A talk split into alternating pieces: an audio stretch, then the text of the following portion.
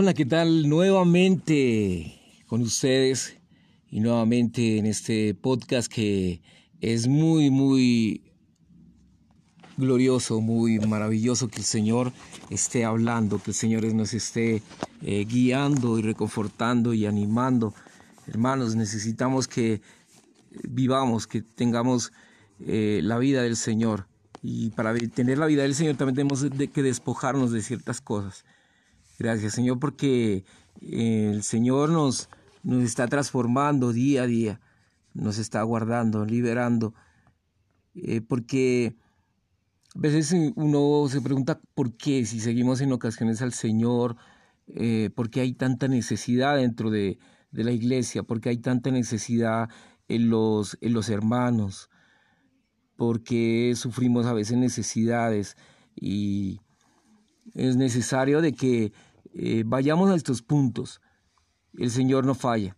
El Señor no falla. El Señor en ningún momento falla si, si estamos eh, y somos aquellos que invertimos en el banco celestial.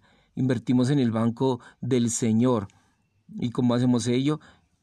Haciendo de que el dinero que nosotros tenemos sea eh, puesto a disposición de salvar almas, de salvar hermanos, porque en el reino alguien va a agradecer que usted, por su dinero, a alguien fue salvo, por un tratado, por un libro, por un por un avivamiento que escuchó, por algo que eh, escuchó, y esa es la riqueza más grande, porque lo salva de una eternidad de perdición, lo salva de algo caótico, de algo destructivo, y lo lleva a la vida. Entonces va a haber hermanos eh, que cuando ya tengamos que partir nos van a agradecer, van a decir gracias hermano porque eh, me diste. Gracias hermano porque eh, por tu ofrendar yo pude conocer la palabra del Señor. Y por tu ofrendar eh, yo tuve la manera de conocer a Dios. Gracias.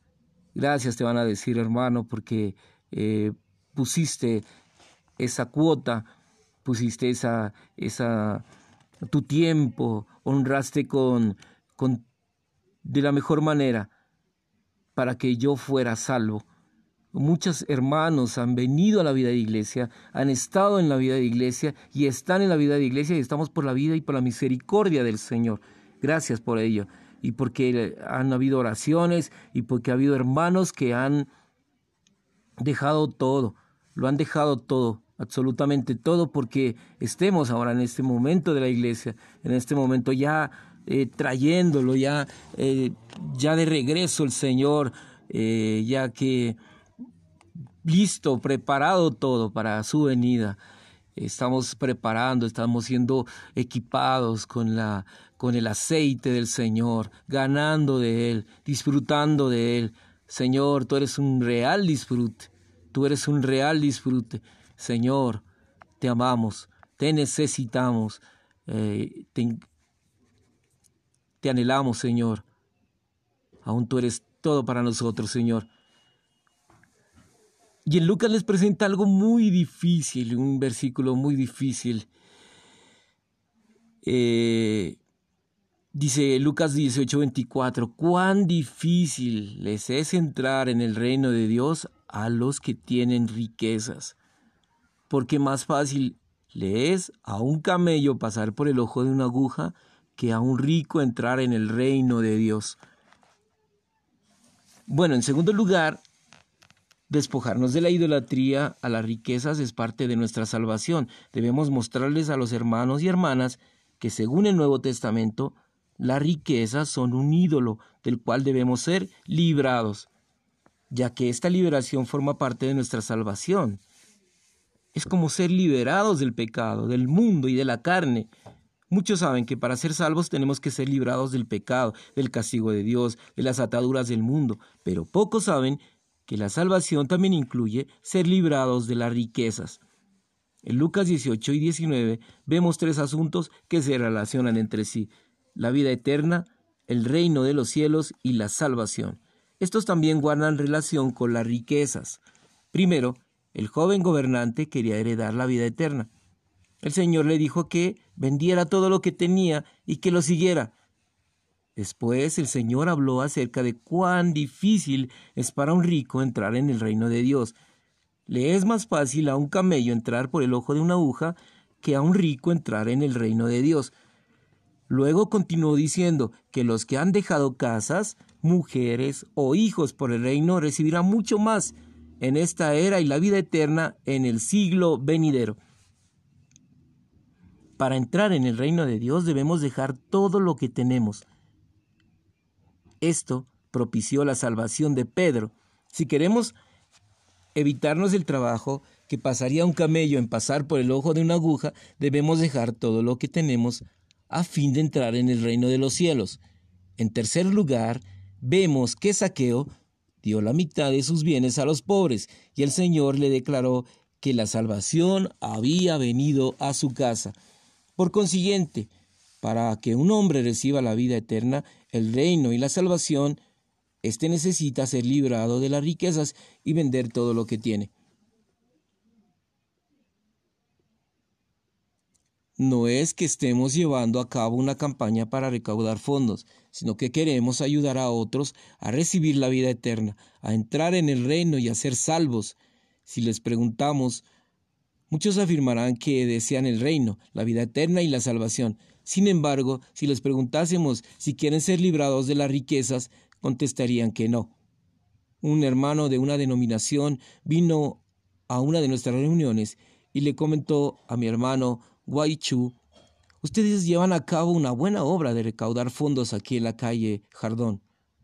Mi hermano le preguntó por qué le interesaba tanto la consagración de los santos. Él respondió, quisiera observar un poco más para aprender de ustedes. Si sus métodos son eficaces, haremos lo mismo en nuestra denominación. Este hombre solo se fijó en cómo era ofrendado el dinero, pero no vio cómo enseñarles a los hombres a ser librados de sus riquezas. Cuando Pedro escuchó que el Señor dijo que era más fácil que un camello entrara por el ojo de una aguja que un rico al reino de Dios, él preguntó, ¿quién pues podría ser salvo?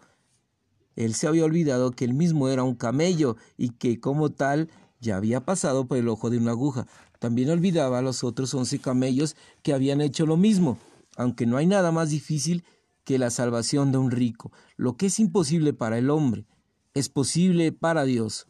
El rico joven gobernante se retiró. Él no era un pecador ni un hombre malvado, sino agradable y piadoso, pero no fue salvo. Señor Jesús. Amén y amén. Nuevamente, nuevamente bienvenidos hermanos a este podcast eh, con gran gozo, con gran disfrute. Estamos hoy celebrando algo maravilloso, celebrando algo triunfante, celebrando algo que, que el Señor está otorgando vida, está eh, otorgando todo lo que lees, está eh, restableciendo, porque ¿qué sería sin la vida del Señor, sin su palabra? Eh, esto sería caótico, esto sería algo eh, imposible de vivir, hermanos. Pero gracias al Señor que Él está otorgando su vida. Hermanos, les comento que un día la gente va a buscar tanto del Señor, tanto del Señor, como las filas que se están presentando en, en todas las gasolineras o como que se están presentando unas filas inmensas y aún mayores se van a ver, pero aún más van a llorar. Hermanos, van a llorar de tristeza, van a llorar porque la palabra del Señor se ha escaseado en ese tiempo. Así como eh, se escasea todo el gas, los, los alimentos, se va a escasear, hermanos, la palabra de Dios. Es por eso necesario que, hermanos, acudamos, miremos, atesoremos lo que tenemos. Sí, esas riquezas son las más las más valiosas, las riquezas que pasamos con el Señor, el tiempo que pasamos con el Señor, el tiempo que nos refugiamos, nos guardamos en Él. Es maravilloso. Es lo que hizo Saqueo. En Lucas 19:8. Saqueo, puesto en pie, dijo al Señor, He aquí, Señor, la mitad de mis bienes doy a los pobres, y si algo he defraudado a alguno, se lo devuelvo cuadruplicado. Porque la salvación había llegado a su casa. Luego en Filipenses 4, 15, 17 dice, y sabéis también vosotros, oh filipenses, que al comienzo del Evangelio, cuando partí de Macedonia, ninguna iglesia participó conmigo en razón de dar y recibir, sino vosotros solos. No es que busque dádivas, sino que busco fruto que aumente en vuestra cuenta. Miramos que Saqueo también era un hombre rico, aunque era esclavo de las riquezas, fue salvo. Al subir y bajar del árbol, fue cambiando. Fue cambiado. Su salvación lo hizo pobre. El gobernante es un ejemplo de lo que es imposible para los hombres, y Saqueo es un ejemplo de lo que es posible para Dios. Una persona experimenta gozo cuando sus pecados son perdonados, y puede experimentar el mismo gozo al ser librado de las riquezas. Cuando una persona cree en el Señor, encuentra paz en su corazón. Amén. Cuando ya las riquezas no ocupan su corazón, siente la misma paz.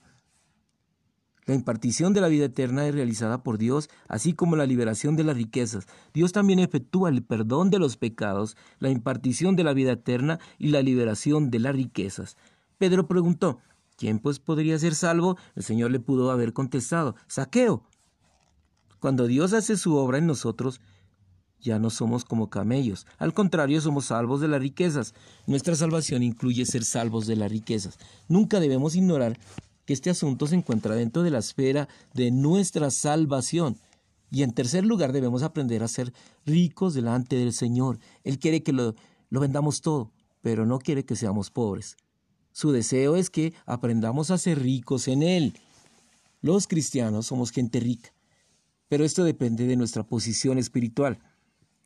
En el 1926 o 1927 escuché decir a un pastor, aunque un creyente no debe ser opulento, por lo menos debe tener dinero. En realidad la Biblia dice que Dios quiere que seamos ricos delante de Él y pobres para el mundo. Solo las personas que son pobres en la tierra pueden ser ricas para Dios. Cuando se nos pide que vendamos todo lo que tenemos, no se nos está pidiendo que, que, gastemos todo nuestro dinero, sino que lo transfiramos del banco terrenal al banco celestial. Se nos pide que lo depositemos en otro lugar. Vender todo lo que tenemos equivale a transferirlo y depositarlo en los cielos. Pero algunos cristianos pueden ser insensatos.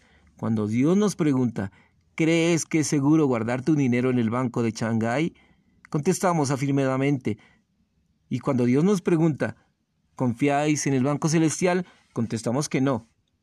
No depositamos nuestro dinero en el Banco Celestial porque los intereses son más altos allí. Dios no nos atrae con intereses. Nuestro Padre, quien es rico, es capaz de pagarnos 100 dólares por cada dólar que depositemos. El interés del Banco Celestial es 10 mil por ciento. Tenemos una ganancia de 10 mil por ciento.